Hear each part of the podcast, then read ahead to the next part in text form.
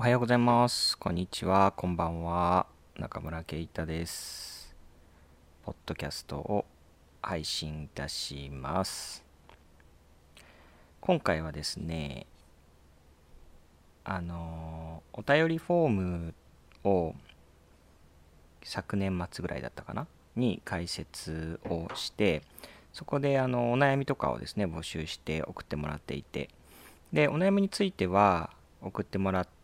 あそれをあ今のところはすべて文章の形でニュースレターで回答しているという形なんですけど、そのお便りフォームの方からはですね、それ以外にも、まあ、感想だったりとか、あとは質問等もですね、受け付けていて、それを何件かいただいていて、ちょっと貯めてしまっていた部分があるので、そこにについて、えー読んでお答えしていくということを紹介していくということを今日はやりたいと思います。お付き合いよろしくお願いします。ではですね、最初、えー配信への回想感想ということでお便りをいただいていて、結構前になってしまって申し訳ないんですが、えーペンネーム達也の焼き鳥さんからただきました、えー実はこの達也の焼き鳥さんはですね、えーその先ほども言った僕がニュースレターでやっているお悩み相談ですねそれの、えー第1回の時にお悩みを送ってくださってでそれに回答ををニュースレターで配信をしたんですがそのにその僕が送った回答への感想という形でいただいておりました。ありがとうございます。で、そのお悩みというのが、えー達也の焼き鳥さんは、えー今24歳なんだけれども、あの全然物欲とか上昇志向みたいなものがないんだけど、まあ、このまま、えー生きていっていいのだろうかというぼんやりした不安があるのだあるのだけれども、そんなんで大丈夫でしょうかっていうような、えーお悩みをいただいていてで、えー僕は、まあ、物欲がないとか上昇志向がないっていうのは全然問題になることじゃないんですじゃないですかみたいな話をしてまずま持続可能な社会のためにも物をたくさん買わない方がいいし、えー上昇志向があると競争が増えてみんな生きづらくなるしみたいな回答をしてただまあ最終的な、まあ、伝えたかったこととしては多分その達也の焼き鳥さんの悩みっていうのはあの実際にその物欲がないということ自体が悩みとか上昇志向がないことが悩みっていうよりはその社会が求めているもの若者であればいろんなものが欲しいはずだ。若者であればもっと上昇志向であるべきだ。みたいなものと自分があの幸せに感じる価値観とのズレみたいなところがあの悩みの本質なんじゃないですか？っていうお話を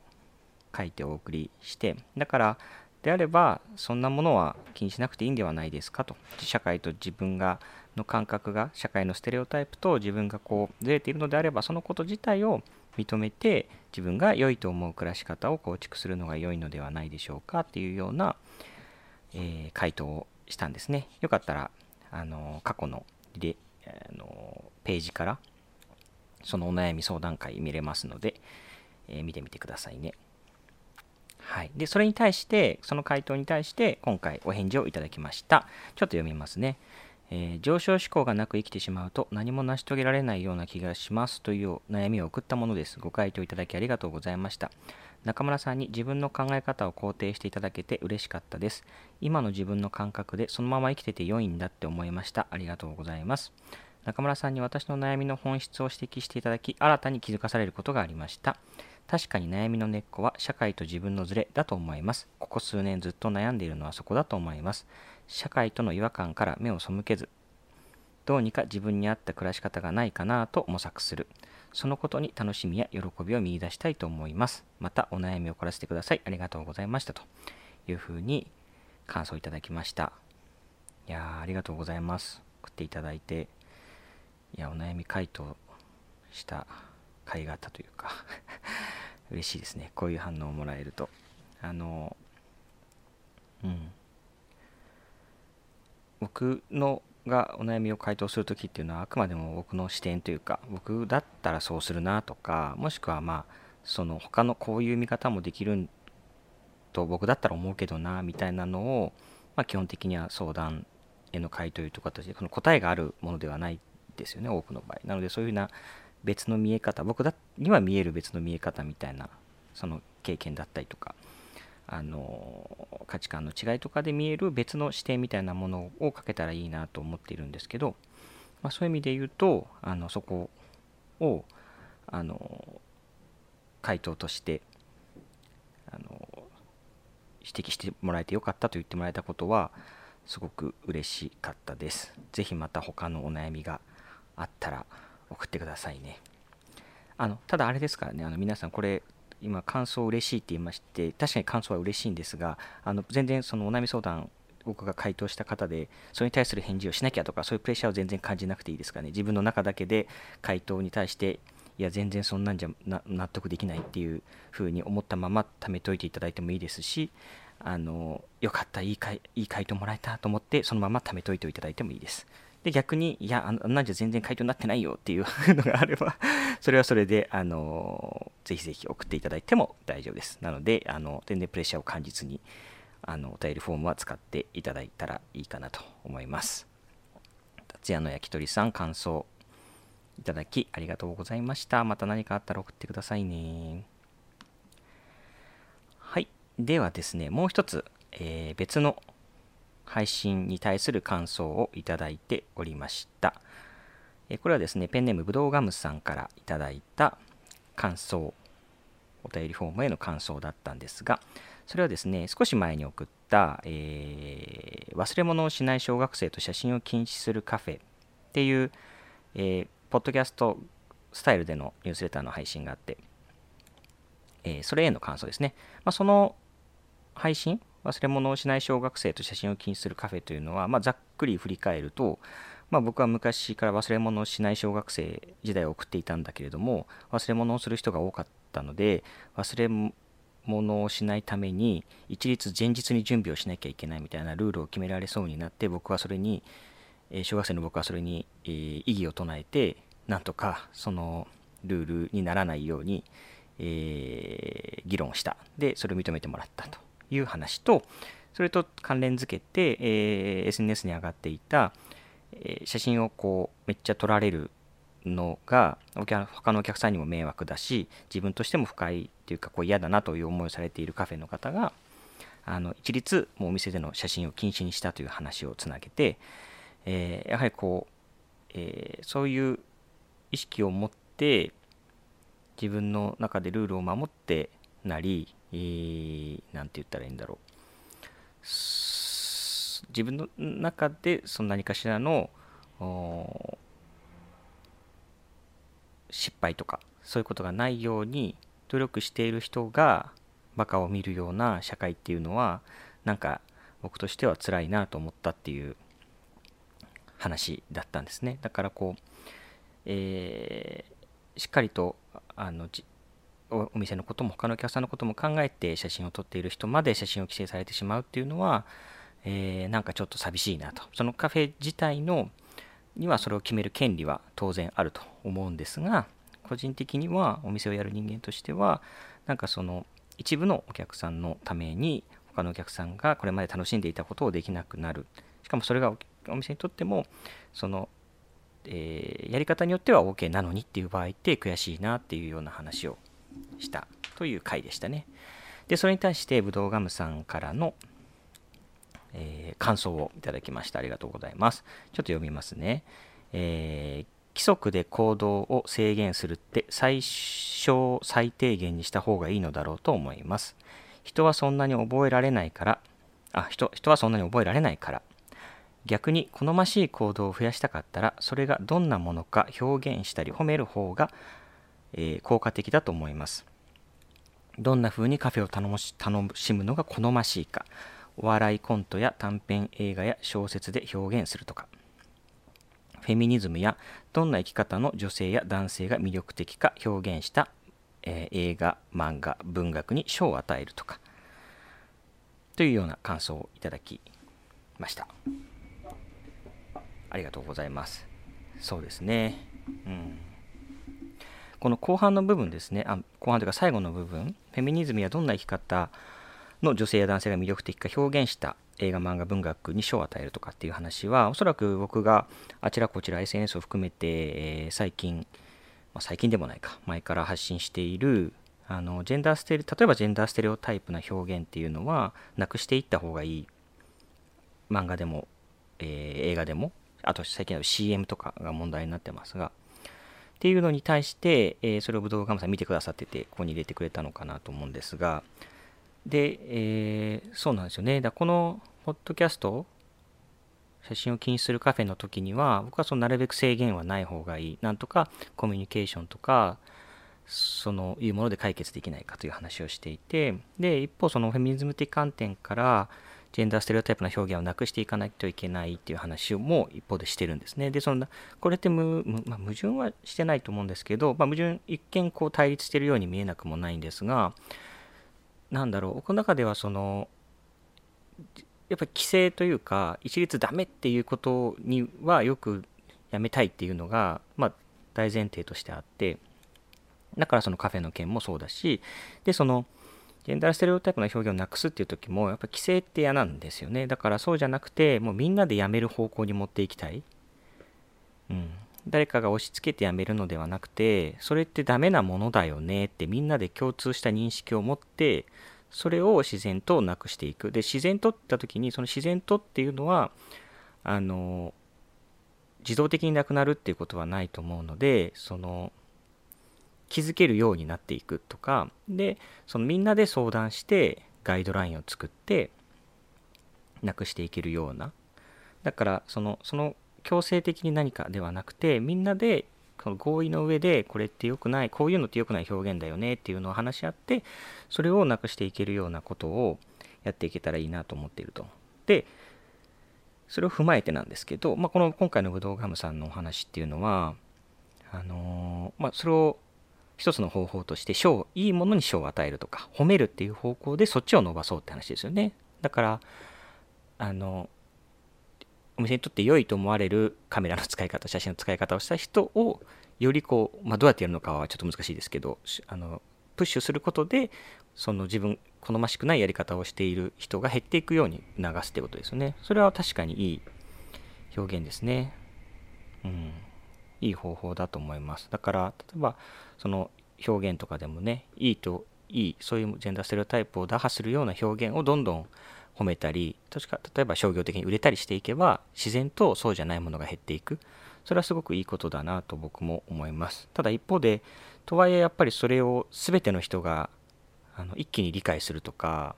あの獲得するってなかなか難しいのでそうなるとそこになかなかこう自分では気づけないとか気にしたいんだけど本当にわからないとかっていう場合にはやはりみんなで相談をして一律一律というかこうみんなの中で合意した最低限のあのこういうふうにした方がいいですよねっていうものを作るっていうことは大事かなと。だからこういいものを増やす取り組みとやはりその一定の、えー、ガイドラインを満たさないものを生まないようにする仕組みと両方が必要ではないのかなってまあ難しいですけどね思っています。うん、でもあのすごくいいことです。いいというか僕も確かにそうだなと思いました。そのどうやってダメなものをなくすかっていう発想だけではなくてやっぱり良いものを増やすっていう発想を、うん、で良いものをどんどん拡散する。良いものをどんどん褒める。良いものが売れるように取り組む。みたいなことはあの方向としてすごく大事だし考えさせられました。武道ガムさんメッセージありがとうございます。是非また何か感想があれば送ってくださいね。では今回紹介する、えー、最後のお便り3つ目のお便りになります。3つ目はですね質問をいただきました。お便りの種類の中で質問っていう項目があるんですけど質問をいただきました。ありがとうございます。ペンネーム、さかなさん。えー、質問がですね、えー、2つ書いていただきました。まあ、関係する内容ですね。えー、1つ目、前職を辞めてコーヒーに携わる職に就いた理由は何ですか、はい、で2つ目、生産者の貧困問題などコーヒーの生産過程で生じている社会課題があると思います。それらについてどう考えながら働かれているのかお聞きしたいです。という、えー、質問をいただきました。魚さん、ありがとうございます。これはあれですね、コーヒーに、僕がコーヒーロースターをしている、コーヒー豆屋さんをしているという部分で、がっつりそこに関する質問で、おうと思ったんですが、そうですね、えー簡単にではありますがお答えしていきたいと思います。まず1つ目ですね。前職を辞めてコーヒーに携わる職に就いた理由は何ですか？ということで。はい。これはそうですね。たまに雑誌のインタビューなどでも聞かれることがある理由で僕はま前職は会社員で、えー、まあ、何度か話した書いたりしたこともあるかもしれないですけど、まあ、ビジネスコンサルティングという、まあ、全然コーヒーとは関係のない会社員をしていたので、まあ、そこからガラッとコーヒー豆屋さんをパートナーと2人で始めるというところに、まあ、皆さんなんでとかどうしてっていったようなことを聞かれることっていうのはあるんですがあのまず大大きな何て言うんだろう大きな説明としてですねあのえコーヒーがあったから転職したとかコーヒーを屋さんをやるために会社を辞めたとかっていうことではないんですね。あ、うん、ではなく順番としてはそうではなくてまず、えー、会社を辞め、えー、東京を離れ、えー、どこか自分たちが暮らしたいと思う町に住みながら何かしらの、え商売というかお店とかを始められたらいいねということが先に決まったんですね。ここが何だろう僕たちがいつも重視しているポイントなんですけどまず何かを始めるということを先に決めたんですね。で、その後、じゃあ何をしたいかっていうのを次に考えた時に、まあ、2人が好きなものっていうのは、あのいろいろ相談して出し合って、あのまあ、2人とも東京で会社員していたので、東京の家の近くのカフェとかで、えー、話し合い、話し合いというか、何て言うんだろう、ブレスト？その案出しみたいなことをして、まあ、どういうことを始めたいか将来的に、まあ、すぐにかは分からないけれども、まあ、会社を辞めて東京離れた時にどういうことがしたいかっていうことを考えたんですね。でその中の一つの案がコーヒーだったと。でなぜかといえば、まあ、コーヒーが2人とも、まあ、好きだったからと。で絶対コーヒーじゃなきゃいけないっていうほどコーヒーが好きだったかっていうとそうではなくて、まあ、生活の中で好きなものをいくつか挙げたらそのトップ3の中に入ってたぐらいの感じです。なので他にのものになる可能性もあったんですね。だけどあのもう辞める会社を辞める東京を離れる、えー、どこかの地域で、えー、お店を始めるっていうことを考えた時に自はその現実的な問題何が始められるのかもしくは、えー、うん、そうですね始められるものであるとか、うんとうん、取り組みで見たいものとかでそういうこう現実的な部分とやりたいことの中からコーヒーを選んだっていう感じです。でここって結構大事なところだなって僕なんか最近でも思ったこと機会がちょっと前にもあったりとかしてやっぱ結構コーヒー屋さんを始めたと会社員辞めてコーヒー屋さん始めたっていうとコーヒーがすごく好きだったんですねって思われることがあるんですね。でもちろん好きだったんですけどそのその質問の背景って結構やっぱりこう何て言うんです日本だけとかとかそういうことはわからないですけどなんとなくですけどあのやっぱ大きなことにチャレンジするためにはものすごく愛愛情とかあのー、ハマってなきゃいけないというか、なんかそれ、その、コーヒー好きが高じてお店を始めるっていうストーリーっていうのが、やっぱりどうしてもこう、ステレオタイプになっちゃってる部分があるんじゃないかなと思ってるんですね。で、それって別に悪いことじゃないんですけど、あのまあ、そういうストーリーがあること自体は全然悪いことではないと思うんですけど、ただ、それがあまりにも広がりすぎると、なんかこう、何かを始めるときには、それがものすごく好きではないといけないみたいな固定概念になってしまうステレオタイプになってしまうのはあんまり良くないなと思っているんですね。でそのなんかたまに聞くのはコーヒー屋さん将来的にやってみたいと思うけどそんなになんかそんなにこう好きって言えないんですよねみたいなこうマニアじゃないし自分はみたいな、まあ、好きは好きなんだしやってみたいと思うんだけどみたいなことを言われる時もあってでもそれって別に好きって度合いが高くないと始めちゃいけない理由なんかないんですよね。だからその、えー、好き度合いなんて人それぞれだしその何だったら別に嫌いなことを商売にしたっていいわけだしだからあのそのそういう、えーえー、好きじゃないとものすごく好きじゃないと始めちゃいけないっていうふうに思ってしまうことのデメリットっていうのはそのなかなか始められないってことなんですよね。その自分がなかなか決心できなくなってしまう。そういう思考にはまってしまうと。だからあのだいぶこう質問からずれた話してるかもしれないんですけどすいません。ですけどなんか伝えあの僕がよくその何かちょっとでも踏み出したいと思ってる人に対して思うのはその何かをやってみたいと。でそれが別に好き度合いなんか気にせずにやってみたいならやってみたらいいし。で僕らの場合にはあのコーヒーがどうこうっていうよりはとにかく会社員を辞め東京を離れどこか暮らしやすい場所で自分たちの暮らしを構築したい。でそのための手段として小商いがありコーヒーがあったっていうだけなんですよね。だそういう順番でも全然いいんじゃないかなって僕なんかは思っています。もちろんあの各業界コーヒー業界とかの中にはあのそういうのよく思わない人もいるかもしれないですよね。あのそんなに好きでもないくせにとかって思う人もいるかもしれないですけど、まあ、自分の人生は自分のものなんであのそういう声はあまり気にせずにえー、やりたいことがあれば、やりたいと思ったならばやってみたらいいんじゃないかなと思いました。はい、ちょっと、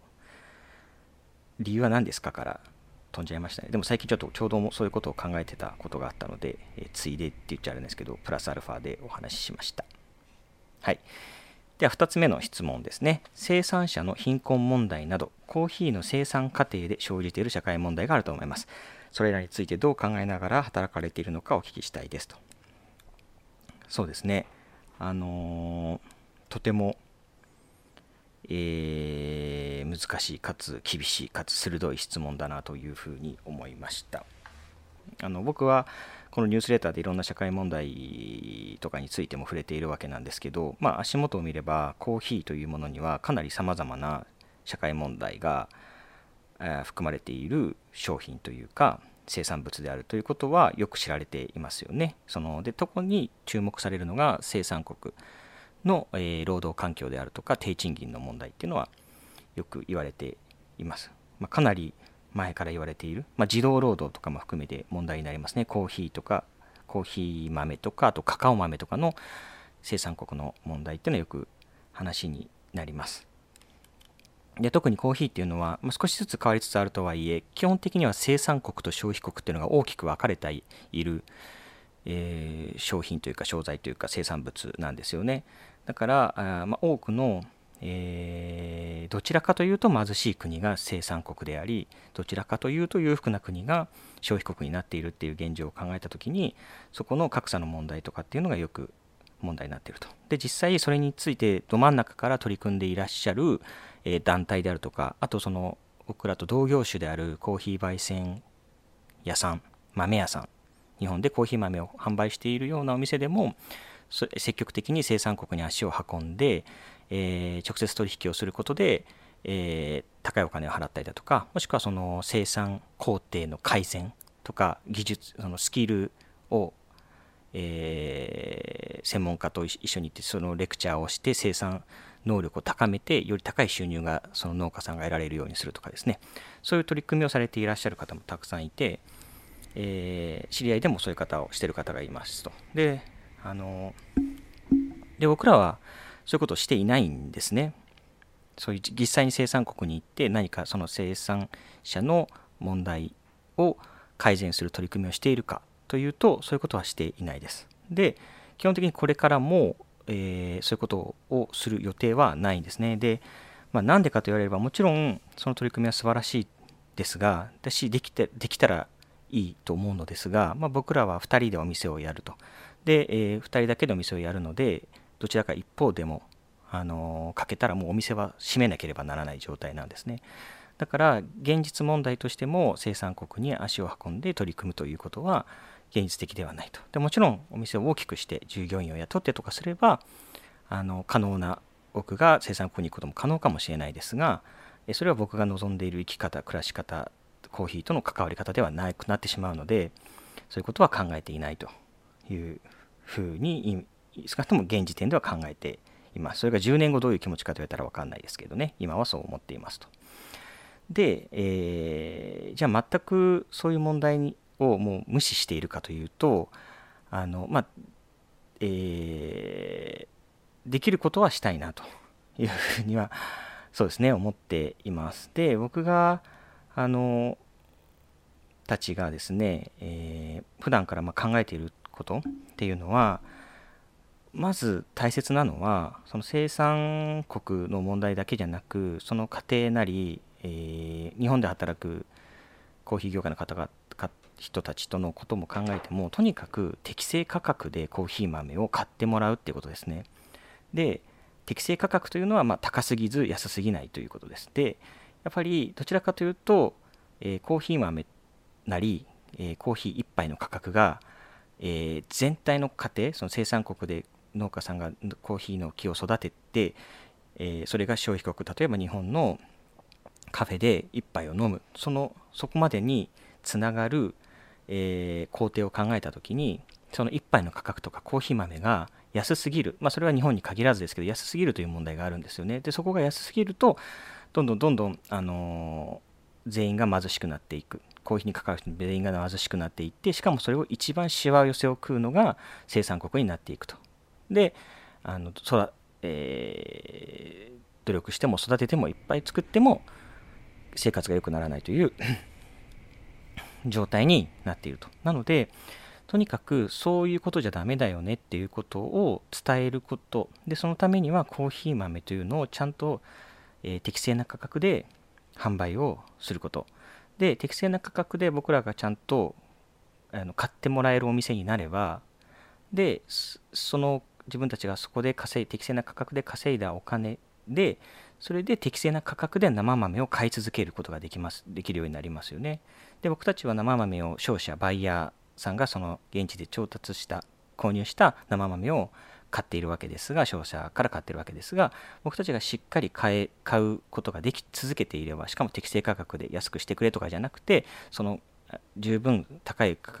あの適正だと思うお金で買い続けることができれば、えー、商社とかバイヤーも自信を持って現地で適切なお金適正な価格で生産者からコーヒーを買うことができる。でこの、えー、好循環ですよね。ポジティブなループを回すためにはとにかく最終的に消費国である日本のコーヒー豆屋としては、えー、しっかりした価格で買ってもらうと。でしっかりした価格で買ってもらうためにはえー、あそこのコーヒーは美味しいよねとかあそこで買ったものは、えー、価値があるよねって思える豆を作るあの焙煎することもそうだしお店を楽しんでもらうこともそうだしそこでそのこの価格で満足ですって言ってもらえる、えー、お店であることコーヒー豆屋さんであるっていうことがすごく大事だなと思っています。でうちのお店をご、えー、ですか長長くっていうかあれですけど知ってる方ならわかるかもしれないですけど基本的にうちはこう安売りとか値引きっていうのを基本的にしないんですね。基本的にというか基本全くしない。あの金額を引くって意味だとエコ割その、えー、カッ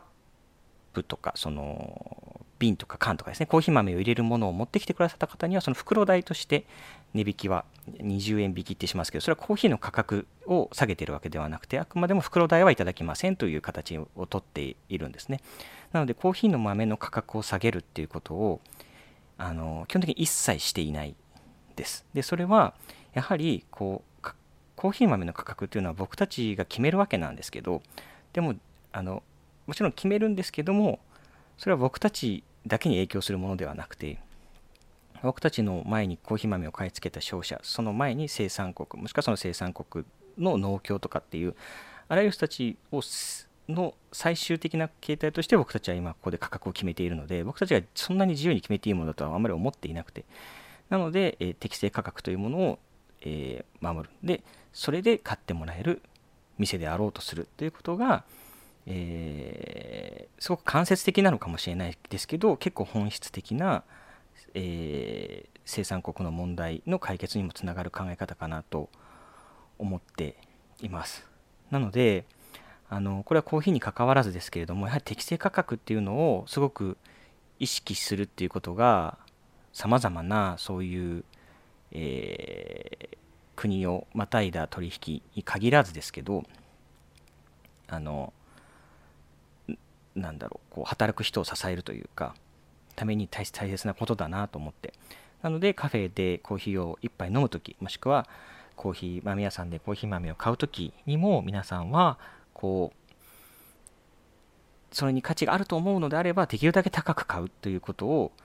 あの取り組んでもらえたらコーヒー業界全体が良くなるのかなと思っていますし僕たち自身もコーヒーにかかわらずあらゆるもの生産物というものを購入する時にはあのなるべく自分たちの、えー、できる範囲でなるべく高く買う努力をする。なるべく安く買う努力をするのではなくてなるべく高く買う努力をするっていうことをすごく意識してやっています。それはあの小商いをしているから気づいたっていう面もすごく大きくってやはりなかなかあのやっぱどうしても生活を第一にする自分たちの生活を第一にすると安く買いたくなるっていう気持ちもわかるんですけどあのやはり自分たちが買うその一つの商品で生活をしている人がいるっていうことを考えた時になるべく買える努力高く買う努力をするっていうことがあの経済学的にもそれから小商いの経営者的にも良いことだと思っています。はい、でこれがその生産者の貧困問題だとコーヒーの生産過程で生じる社会問題があると思いますがどれそれについてどう考えてますかっていうことへの回答なんですけどなんですねだからあの直接生産国などには行定理取り組んだりはしていないけど、えー、できることをとにかくそのお店でできることをやっていこうと思っているということですね。で、あのプラスアルファなんですけど、あのー、コーヒーってやはりこう生産国の問題がすごく長く取り上げられてきたんですね。で、そのそれ自体はすごく大切なことで、さまざまな団体、コーヒー業界なども生産国の問題にどんどん取り組んでいる。で、まだまだ全然不十分なんですけど、とはいえ、あの目は向けられているっていうところなんですね。で、僕が最近やっぱ思っているのはそのコーヒーの問題って時にその生産国の問題っていうのがすごく注目されるので逆にその日本国内のコーヒー業界で発生している問題っていうのがあのあまり注目されていないのではないかっていう問題意識もあのプラスで持っているんですね。でその一番直近で僕が問題だと思っているのがそのコーヒー業界日本のコーヒー業界のジェンダーギャップとか女性差別の問題なんですね。それは僕がもともとジェンダーギャップジェンダーギャップとか女性差別の問題に関心があのすごくあってでコーヒー業界に関わらずそういう問題に取り組んでいきたいと思っているっていうのがあるからそこに目を向けているっていうのは当然なんですけどやっぱそういう目を持ってコーヒー業界を見るとやっぱりさまざまな問題が日本のコーヒー業界にはああるんですねその社内でのセクハラとかパワハラの問題とか女性があの雇用された時になかなかこう昇進しづらい問題とかっていうのも聞きます。あとは、えー、焙煎をする人は圧倒的に男性が多いっていう問題もあります。そこには、えー、さまそのこれまで女性の焙煎家というものがあまり少なかったがために、えー、そういうものが自分がコーヒー焙煎家になれるというふうになかなか想像しづらいロールモデルの問題だったりあと実際に、えー、そのお店の焙煎をしている人とか偉い人から女性には焙煎はさせられないみたいなことを言われたこともあるという話も聞きますし、まあ、そういう差別的な問題っていうのがあってあのやっぱそれはそれでなんですかね生産国の問題ももちろん大事。でも国内そ国内のコーヒー業界の問題っていうのも大切。やっぱそれをどちらも大切でどちらも解決しなければならなくてで、えー、僕は今、えー、そちらの方に特に関心を寄せて取り組んでいると。お店としても取り組んでいるし、えー、個人としてもニュースレターで発信をしたりだとか、あと前、えー、確かどこかでも紹介しましたけど、コーヒーカルチャー誌のスタンダードというところに、日本のコーヒー業界のジェンダーギャップについて調べてインタビューをして書いた僕の周りのジェンダーギャップという文章を書いたりだとか、まあ、そうやってこう、えー、コーヒーというものにまつわるさまざまな社会問題の中で、まあ、自分が特に関心を持ち解決したいと思う問題っていうものに取り組んでいっているというのもあってなんかそのコーヒー業界って本当に広くてグローバルなものなので本当に問題があちこちにあると。でそれに、えー、全てに目を向けるべきなんですね本当はだけどやっぱり一人の人間にできることには限界があるので、えー、目